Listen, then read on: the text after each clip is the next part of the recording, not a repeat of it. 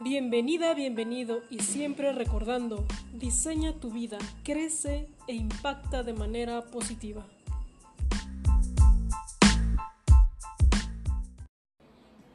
Hola, hola, ¿qué tal? ¿Cómo están? Bienvenidos otra vez a este podcast. Hoy tengo una entrevista sensacional. Eh, esta chica yo la conocí, la verdad la vi en un programa de Netas Divinas cuando saliste. Te entrevistaron, fue muy cortito el evento, el programa. Recomendaste tu libro, lo compré, me encantó, te contacté en redes sociales, eh, muy amablemente me respondiste. Y hoy estamos aquí, quiero presentarles a Joy Berrondo. Su libro se llama Sin espacio para el cáncer y bueno, tiene toda una filosofía detrás de lo que es esta enfermedad, pero no, yo creo que no solo lo podemos enfocar en, el cáncer, sino en cualquier otra, eh, otro, otro, otro tema de salud. Y bueno, por eso quiero eh, presentarles a Joy, que ahorita hemos estado conversando unas pequeñas palabras y tengo una muy buena vibra hacia ella, me encanta su trabajo. Quiero que la conozcan y por favor Joy, háblanos un poquito de ti, este, ahorita qué estás haciendo, a qué te estás dedicando ahorita ya en, en estos momentos. Ay, pues mil gracias por invitarme qué linda por buscarme, Saida. Feliz de estar aquí este, y platicando contigo y compartiendo. Yo tengo este compromiso de compartir mi historia porque pues tuve un buen resultado y siento esta responsabilidad de, de animar a otros que pasaron. Yo fui, soy sobreviviente de cáncer, fui diagnosticada con un tumor de cerebro y mi diagnóstico era muy negativo, de que no algún día pues iba a tener regresiones y regresiones de tumores cerebrales porque era un, cáncer agresivo y este y pues básicamente mi vida iba a acabar por esto no entonces sí pasé por dos operaciones eh, tuve tratamientos de quimioterapia y radiaciones y pues eh, de la última vez que estuve con tratamientos médicos ya pasaron siete años y los médicos me dijeron que tenía de tres a cinco años, ¿no? Entonces, pues ya tengo dos de ganancia haciendo algo correcto, por lo menos. Entonces, comparto todo lo que hago para que otras personas, pues que tienen diagnósticos negativos o que están enfrentando el cáncer o que están siendo golpeados porque acompañan a alguien con cáncer, pues encuentren ánimo, encuentren esperanza, encuentren herramientas que les ayuden o que recomendar o para apoyar, ¿no? Este, para mí ha sido muy eh, importante transmitir mi mensaje en todas las formas posibles, por eso cuando me invitan a donde sea, entrevistas, en lo que sea, voy, porque sé que alcanza a muchas personas, ¿no? Entonces, pues yo me dedico a dar, eh, soy cancer coach, que quiere decir que ayuda a personas en el proceso, toda persona que está afectada por el cáncer, este, y pues tengo un libro, como dijiste, que se llama Sin Espacio para el Cáncer, que es otra herramienta que ayuda muchísimo a, ayudar a las personas que a lo mejor no quieren tener una sesión conmigo, las doy personal o las doy en línea. Este, pero pues ellos quieren hacer el proceso solos, ¿no? Entonces el libro pues también es una buena ayuda y tengo, empezamos el canal de YouTube Sin Espacio para el Cáncer, estamos en Instagram, en Facebook y lo que estamos haciendo es poner toda la información que podemos este, para que muchas personas que son afectadas por estos lo encuentren y les ayude de alguna manera. Excelente, justo lo acabas de mencionar, te daban a ti un, una expectativa de 3 a 5 años, has logrado estar en 7, libre, libre de cáncer. ¿Y cómo lo has hecho? Yo entiendo que tienes cinco principios, cinco áreas en las que te has enfocado, donde has crecido en cada una y no haces de menos ninguna, ¿no? Sino buscas el equilibrio entre estas cinco. Platícame un poquito de eso. Pues mira, o sea, cuando los médicos no te dan como muchas otras alternativas que hacer y cuando no te dan un buen diagnóstico, pues tú tienes que buscar, ¿no? Entonces yo empecé una búsqueda, mi primer pista fue alimentación, que fue reduce el consumo de azúcar y para mí fue muy fácil implementar, pues no solo en la alimentación, sino ejercicio pues adecuado, porque también estaba, estaba cansada, pero sabía que por lo menos caminar me, me, iba a ayudar a levantar el ánimo, comer bien, bajarle al azúcar, este, descansar cuando tenía que descansar, fijarme que si me daba insomnio, pues tratar de buscar un médico que me ayudara este, con el insomnio, ¿no? Y poco a poco empecé como a seguir a sobrevivientes de cáncer, ¿no? Y entonces me di cuenta que muchas de las cosas que yo hacía, pues otras personas empezaron a hacer. Entonces dije, más que un médico que, que me va a estar hablando de estadísticas de quimioterapia, yo necesito hablar de la gente que iba a morir y no murió, ¿no? Porque algo hizo, ¿no? ¿Y qué hicieron? Y sí, me di cuenta que también de, de manera natural fui haciendo estas cosas. Entonces, para mí fue, fue normal o lógico entender que somos cuerpo físico, que somos alma, que, que yo lo divido en pensamiento y emociones, y que somos espíritu, ¿no? Y entonces cuando tú alimentas de una buena manera el cuerpo físico, la mente, el corazón y el espíritu, todo funciona mejor. Ajá, o sea, el, cuerpo físico, el alma y el espíritu, ¿no? Serían tus tres partes.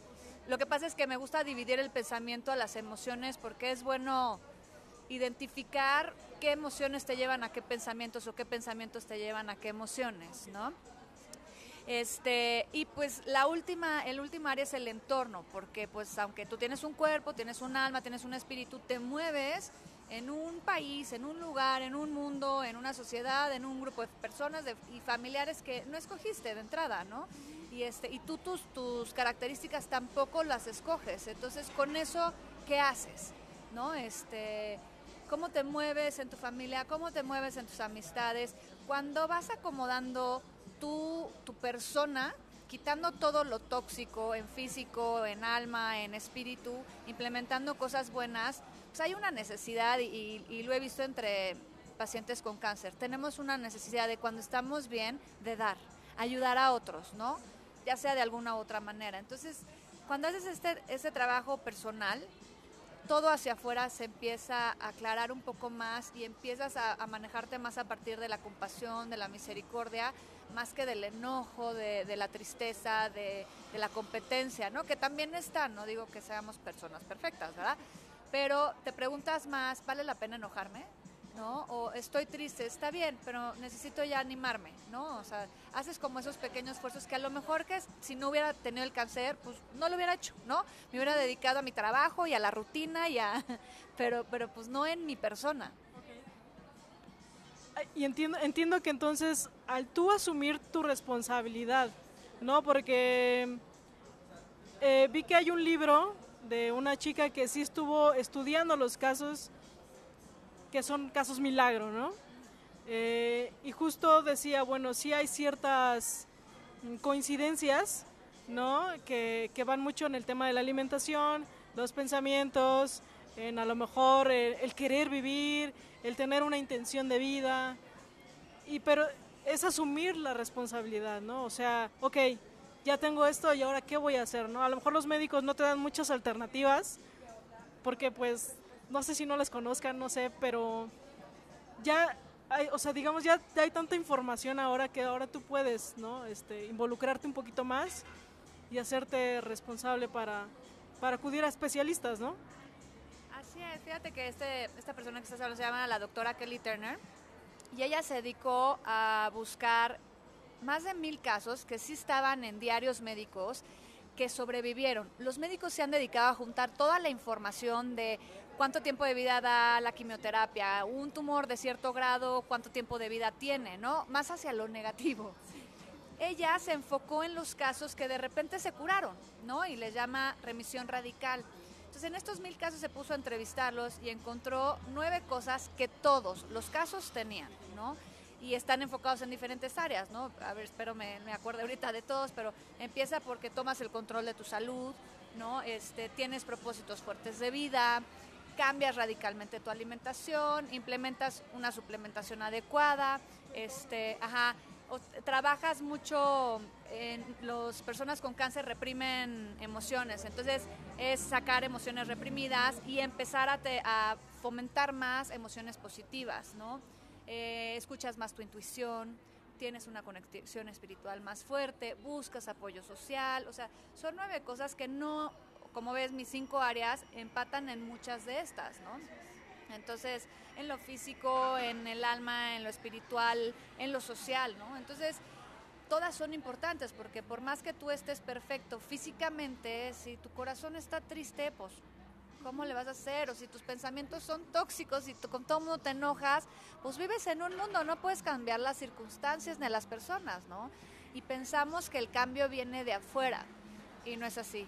El cambio viene de adentro, ¿no? Eh, ¿cómo, cómo observas a las personas. Y lo, lo, que yo aprendí, y Dios, que para mí Dios se volvió como muy fuerte en este camino, este, pues siempre digo que traemos un diálogo y me va mostrando de muchas maneras mis respuestas y, este, y me mostraba que tenía que hacer como un cambio de lentes, ponerme como los lentes del amor, como los lentes de los papás hacia todos, ¿no?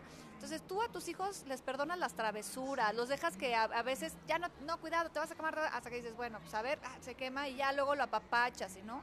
Si aprendemos a ver a los demás con esta cariño y compasión de, a ver, por algo está, o sea, no me hizo esto, sino esta persona hace esto, ¿no?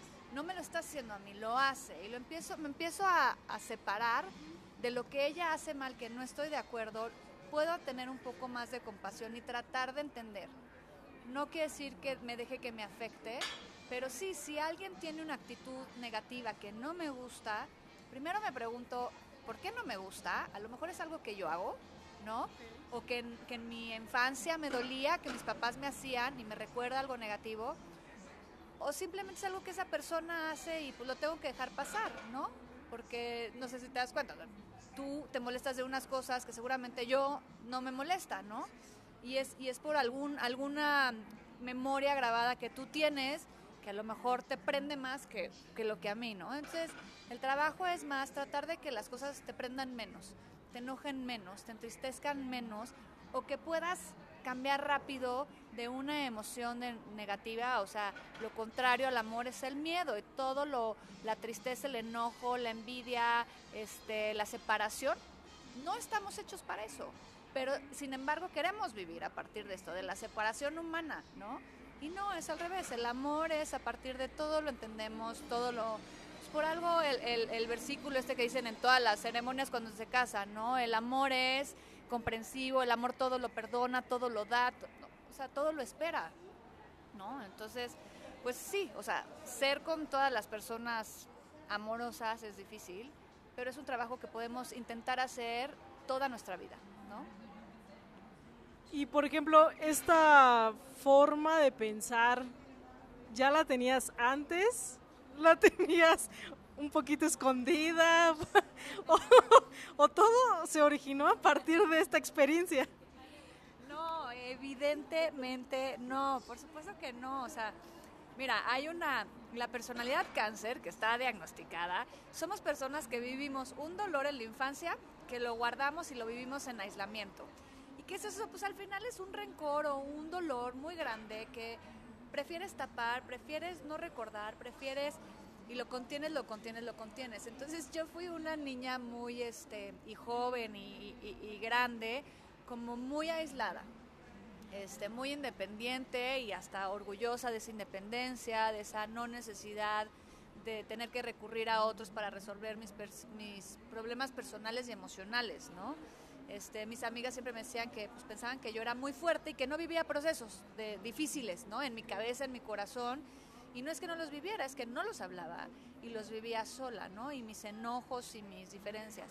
Claro que no, o sea, en el momento que, que, vivo el cáncer y, este, y me doy, para mí fue muy lógico entender todo lo que hice antes del cáncer me llevó al cáncer, ¿no? Entonces tengo que reescribir mi vida, hoja en blanco, empezar de cero y entonces cuestionaba todo, o sea, ¿por qué fui tan aislada? ¿Por qué cerré tanto mi historia de vida? ¿Por qué? ¿No? Y entonces, pues me empecé a volver más abierta, ¿no? De entrada a contar toda mi vida y contar todo mi proceso y todas mis cosas, pues negativas, me ayudaba a mí a, decir, ah, pues claro, pues esto debería de hacerlo de esta manera, ¿no? Y me empecé a, a, hacer pues, lo que muchos hablan sobre el despertar de la conciencia, sobre observarme, ¿no? Entonces cuando te observas, pues ves que haces lo mismo que te molesta del de enfrente. ¿No? entonces no, soy otra persona antes y después del cáncer, definitivamente. Y algo que te ayudó muchísimo por lo que leí fue escribir, ¿no? Estuviste durante todo tu proceso escribiendo, escribiendo, escribiendo. Así es. Fíjate, fue muy chistoso. Una, es cuando estaba en tratamiento, una persona conocida, ¿eh? De la primaria, ni siquiera estamos en contacto, este, como vio en Facebook que estaba haciendo tratamiento, me escribió una carta por mail contándome toda su vida y sus problemas y ella tiene, bueno, tiene todavía una situación con un hijo, ¿no? Y este, y entonces cuando la leí fue delicioso y le copié su formato y dije, pues ahora ahí te va mi historia, ¿no? Y se lo conté igual, cómo me casé, cada uno de mis hijos, se los describí, los problemas con ellos y, la situación que estaba viviendo. Entonces, cuando leía mi mail, o sea, mi escrito, en, como que todo se acomodaba, mis, mis ideas se acomodaban, mis emociones se acomodaban y entonces fue cuando tuve como la necesidad de escribir. Y, este, y entonces para mí era más fácil hacer como pequeños escritos en Facebook de pues radiación 35, este, quimioterapia 14, ¿no? Pues así me siento, ¿no? Y entonces hablaba de pues el cambio físico, de perdí el pelo y entonces me siento hombre y este y no me gustan, nunca he sido muy femenina tampoco, pero pero pues ahora sí quiero serlo. Entonces, ¿cómo le hago? Pues empecé a hacer pequeños cambios y fijarme en, qué era importante en esa época, porque lo físico es lo único que te recuerda la enfermedad. Entonces, arreglarme, ¿no? Entonces, pues, el arreglarme ya no era, ay, vanidad, sino era una necesidad que a mí me levantaba el ánimo, ¿no? Y que estaba bien cuidarte y quererte y verte al espejo y tú gustarte, ¿no? No los de afuera, sino tú verte al espejo y decir, ay, ok, sí, no traigo pelo, pero pues me arreglé los ojos y me puse unos aretitos bonitos y, y yo no podía pelucas, pero pues me puse en la cabeza algo que no se veía tan mal, ¿no? Y cuando vas con esta actitud linda, empezaba a vivir gente que se me acercaba a decir, oye, qué bonita, qué muy chistoso. O sea, porque cuando tú empiezas a sentirte algo, lo expresas hacia afuera y los, los demás lo perciben, ¿no?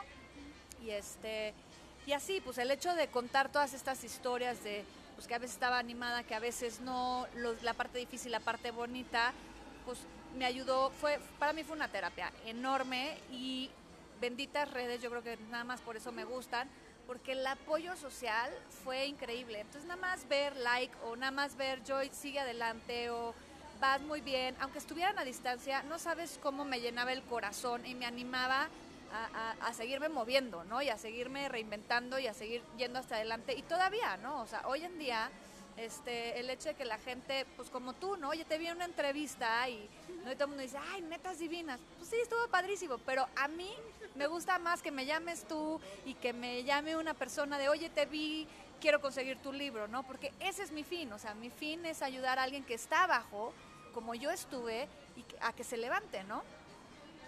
Claro, porque precisamente, sí, ahorita hablamos del cáncer, pero ¿y cómo esta enfermedad tuvo un antes y un después para ti en tu vida?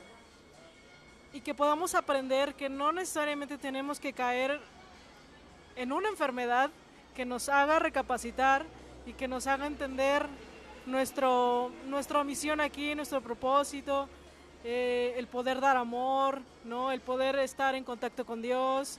O sea, no, no esperemos a que las circunstancias nos estén llevando hacia ese punto.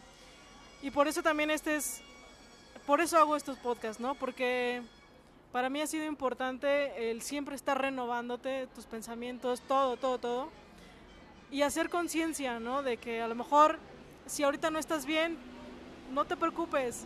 O sea, hay otro día mañana, ¿no? Eh, puedes levantarte otro día y, y, empezar de nuevo y eso me gusta, ¿no? El, el, poder transmitir también estos mensajes y pues nada, yo creo que también en tu libro lo, lo comentas muy bien, ¿no? El cómo tú puedes transmitir eh, es que escribes mucho en tu libro, ¿no? Por ejemplo, las cartas que tenías, las cartas que escribiste, las transmites ahí mismo y cómo tus conclusiones te han llevado a, a dar, ¿no? Ahora estás en esa misión, en dar.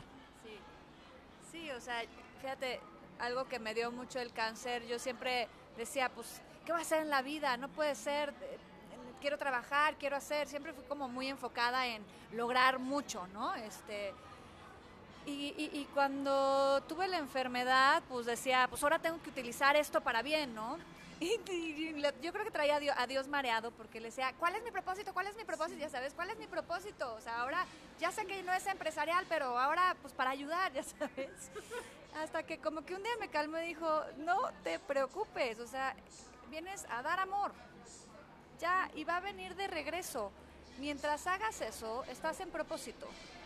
El cómo lo vas a hacer es solo la forma, pero tu fondo es dar, darte a ti. Entonces, mientras tú te trabajes y des todo lo que aprendas, estás cumpliendo propósito. Entonces como que me dejé de afanar a de, tengo que hacer, tengo que, dirección, dirección. Me pasa que confío que sé que estoy en una dirección, ¿sabes? Y, y cada día me levanto a decir, ay, qué padre, buenos días, Diosito, ¿hoy qué? ¿No? Y entonces ahí yo le digo, yo trabajo para ti, tú ponme en el lugar, en la persona y yo lo hago. Y pues lo que salga ahí veremos y yo me sorprenderé, ¿no? Muchas veces me sorprendo. Sí. Sí. Sí, yo sé que, que, pues sí, a lo mejor es mi motor de mientras me deje usar por Dios para fines suyos, este, yo voy a estar feliz porque Él sabe lo que, lo que me gusta y, este, y, todavía tengo mucho que hacer en esta vida. A lo mejor es un poco de, aquí estoy, manténme aquí, este, yo, yo chameo, tú dime dónde, ponme y, y ahí vemos qué magia sucede, ¿no? Y sí, o sea, suceden coincidencias padrísimas, de repente pues le diste algo a alguien que no sabías que necesitaba, pero pues, pero el cielo sí sabía, ¿no? Entonces, te dejas que acomoden las piezas.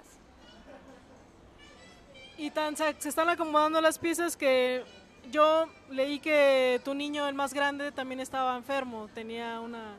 Algo le sucedió, ¿no? Entonces, no sé también qué habrá pasado con eso. Ay, mira, es toda una historia. Este, mi hijo nació, pero nos dimos cuenta al año, con una cosa que se llama toxoplasma congénito, que es que mientras estás embarazada por consumir eh, carne roja, eh, o, lo, de los gatos, estar con gatos, eh, tienes este parásito y afecta ojos, oído y cerebro en los niños.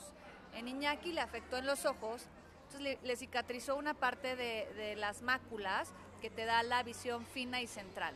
Entonces, al año que lo llevo con un oftalmólogo, me dice, tu hijo no va a leer, escribir ni poder manejar. ¿Cómo? ¿No? Y yo embarazada del segundo, y, este, y pues puede correr los mismos peligros. Total, me cuidaron todo el embarazo, y, este, y pues permitimos que la vida siguiera porque no había nada que hacer. Iñaki tenía cicatrizadas sus máculas y no se pueden quitar, reemplazar. No hay operación, no hay tratamiento, no había nada que hacer. Ya estaban cicatrizadas. Y este, ¿y qué crees? Mi hijo lee, escribe y hoy, este año, empezó a formar parte de un equipo de karting, corre karts. Y toda la vida me dijo, mamá, ¿te das cuenta que a mí me gusta? Yo voy a ser piloto de Fórmula 1, él me dijo. Imagínate un piloto de Fórmula 1 que tiene las máculas como yo. Yo creo que Diosito quiere que esté ahí. Y, y me ha llamado mucho la atención como él se le han abierto las puertas y, con su vista limitada corre karts y está empezando, ¿no? Y no sabemos a dónde va a ir y estamos todos así como asombrados, este, pero pues, ¿no? Es otra historia en, mi casa que, que, me fascina disfrutar y verla, ¿no? Que puedo ser, este, alguien que, que disfruta este caminar de mi hijo que fue diagnosticado al año sin poder manejar y ahora corre coches, ¿no?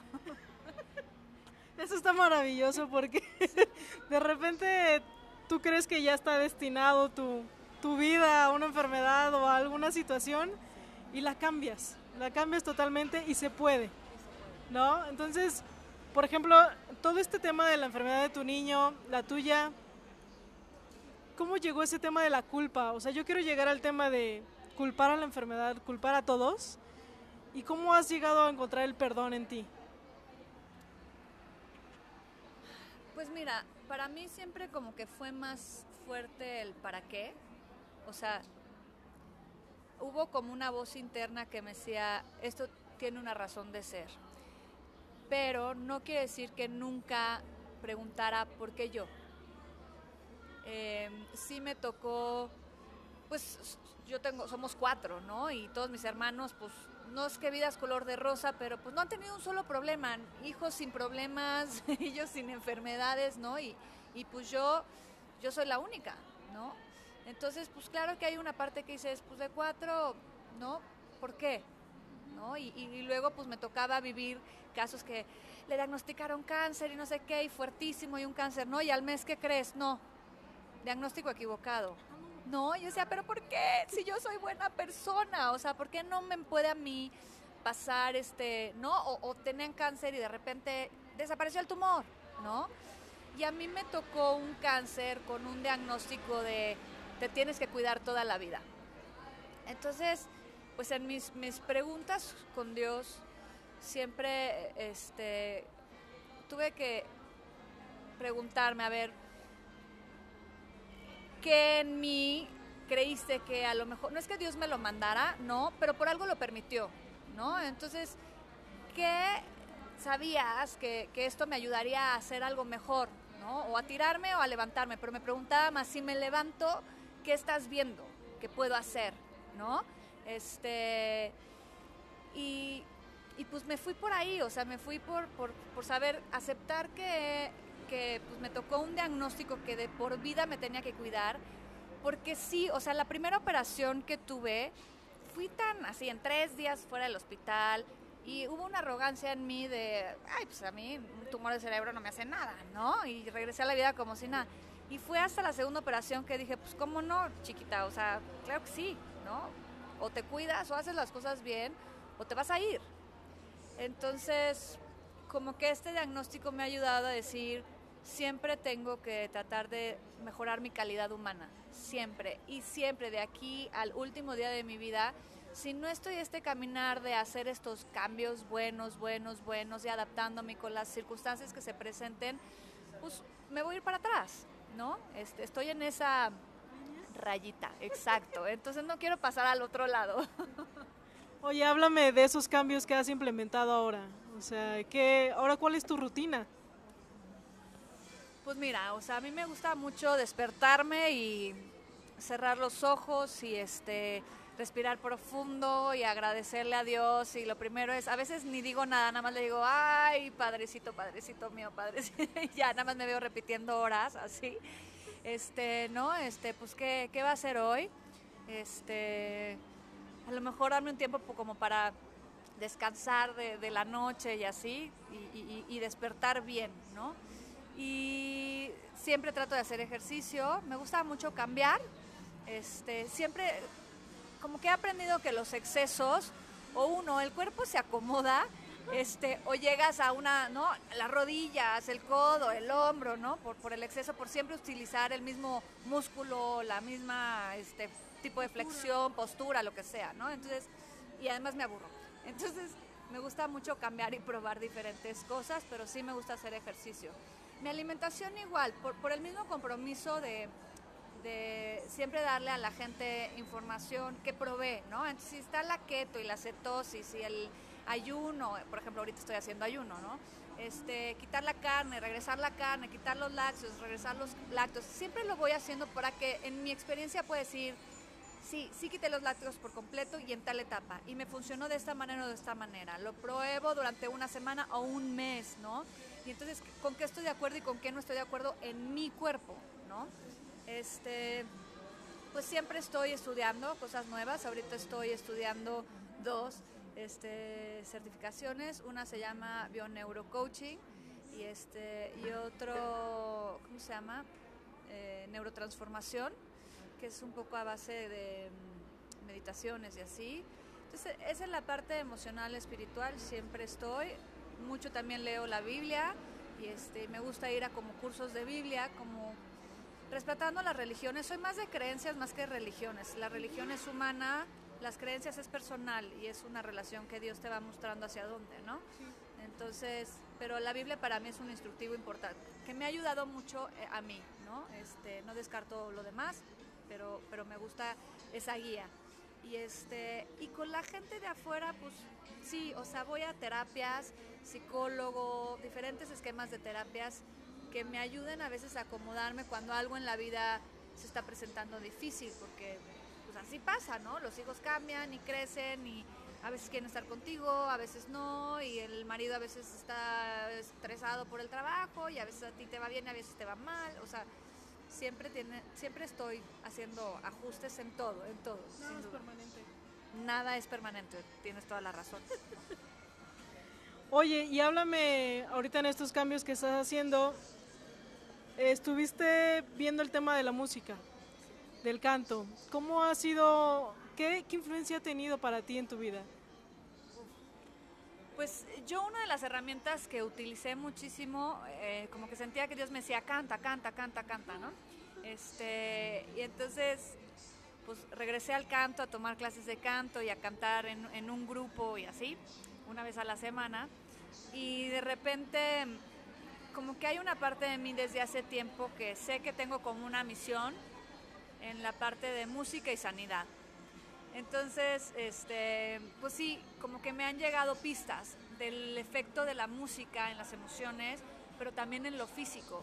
Y resulta que me topé con esta información que un este, músico francés se dio cuenta este, que, que hacía resonar de física cuántica, que hacía resonar las células de cáncer. ¿no? Y entonces se puso a hacer como varios instrumentos y vio que el xilófono, por ejemplo, instrumentos acústicos, en nueve minutos, haciendo una escala, ah, no, durante 14 minutos, este, las células pues, se estallaban, ¿no? Y lo que le llamó la atención es que el canto, ¿no? Este, en nueve minutos hacía lo mismo y eso lo observaba en el microscopio. Y luego me topé con una, eh, una organización en Londres de pacientes con cáncer que les toman muestras de saliva antes y después de una sesión de coro y lo que han encontrado es que eleva la dopamina, eleva unas citoquinas de los este, linfocitos. Ellos cantaban, o sea, muestra de, de saliva, hacían una sesión de coro de una hora y luego salían de la sesión y les tomaban otra muestra de saliva. Les va, lo que ve, notaban en estas muestras de saliva es que les bajaban los niveles de cortisol, les aumentaba la dopamina y, este, y les aumentaba también unas citoquinas de los linfocitos, que son las defensas, que ataque el cáncer. Entonces, este, pues hace unos meses, este, pues Diosito me puso a esta fundación que se llama Aquí Nadie se rinde de niños con cáncer, que tienen espacios que van a condicionar. Uno es para música y pues me dijeron, desarrolla un taller de música. Entonces, no sé qué, ahí vamos, estamos tratando de estructurar y ver pues qué pasa con esto, ¿no? Estoy muy emocionada de, experimentar y ver hacia dónde va. Sí, muy emocionada. Me, encanta toda esta parte porque también yo había escuchado de una persona que está haciendo estudios de que cada persona, como que un alma tiene una vibración.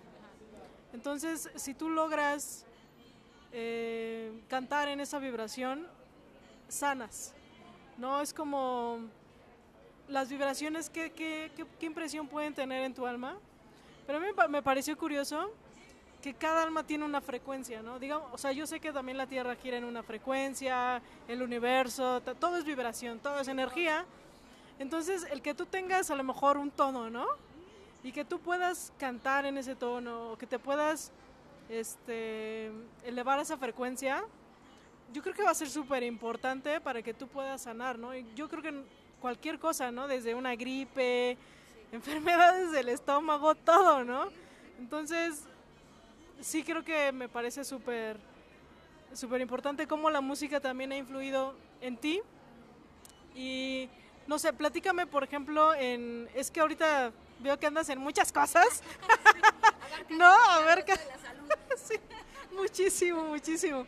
Entonces, ¿en dónde te podemos encontrar? Ahorita qué planes hay para ti? Este, ¿En qué estás trabajando ahorita? Pues mira, me pueden encontrar en redes sociales, Facebook, Instagram y YouTube. Este, también tenemos podcast en este, Spotify. Todo está como sin espacio para el cáncer.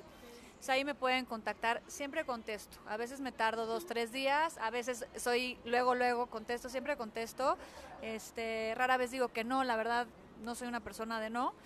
Y, este, y ahí pues eh, pues ya hasta empiezas a tener relación con gente que vive fuera, ¿no? Aunque sea por mensaje y los acompaño por mensaje.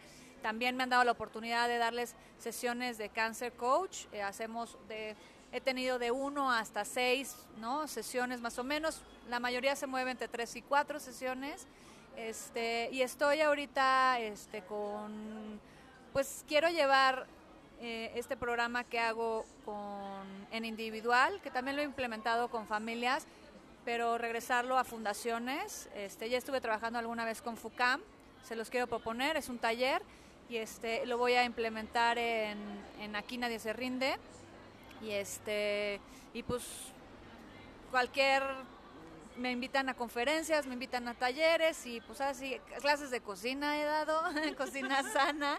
Este, y pues sí, o sea, de todo, para donde pueda expandir, llevar el libro, contar mi historia este, y ayudar a alguien a ayudar a otro, para mí es un trabajo importante. Perfecto, pues muchísimas gracias, Joy. Bueno, se llama Joana, pero me, me, estaba leyendo y también lo dices en tus entrevistas que Joy mejor. si no te van a regañar o vas a sentir... ¿Qué, ¿Qué dice? no, no, no, Joy. Perfecto. Yo la, la, busqué en Facebook, también ustedes la pueden contactar por ahí. Y, o en Amazon también, si quieren saber más sobre el tema, porque ahonda mucho en el tema de la alimentación, ¿no? ¿Qué alimentos sí, qué alimentos no? ¿Cuál ha sido tu dieta ahora? Todo, todo lo plasmas en, en tu libro. Eh, también mucho me gustó cómo eh, tocas temas sobre la respiración, el agua, el sueño, todo, ¿no? Todo lo que has, todo tu proceso, si quieren saberlo mucho más, lo encuentran en Amazon. Yo lo adquirí en Kindle, pero si lo quieren impreso, también pueden contactarte a ti o en alguna presentación que tengas, puedes ahí vender tus libros. Exacto. Perfecto, pues muchísimas gracias, Joy. La verdad es que estoy muy agradecida que te hayas dado este espacio para compartirnos tu, tu experiencia y yo sé que esto es muy poquito porque sé que tienes mucha sabiduría por delante y, y estás aprendiendo cosas súper nuevas que seguro van a impactar a muchas personas en positivo. Eso me encanta. Eh, me encantaría ver tu trabajo también, ¿no? A futuro, en cómo, cómo vas desarrollando todo esto. Y bueno, pues los dejamos. Eh, si te gustó el podcast, compártelo. Si quieres que le pueda ayudar a alguien, eh, no dudes, mándaselo por WhatsApp o en Facebook. Eh, pues estamos en contacto. Los quiero mucho. Chao, chao.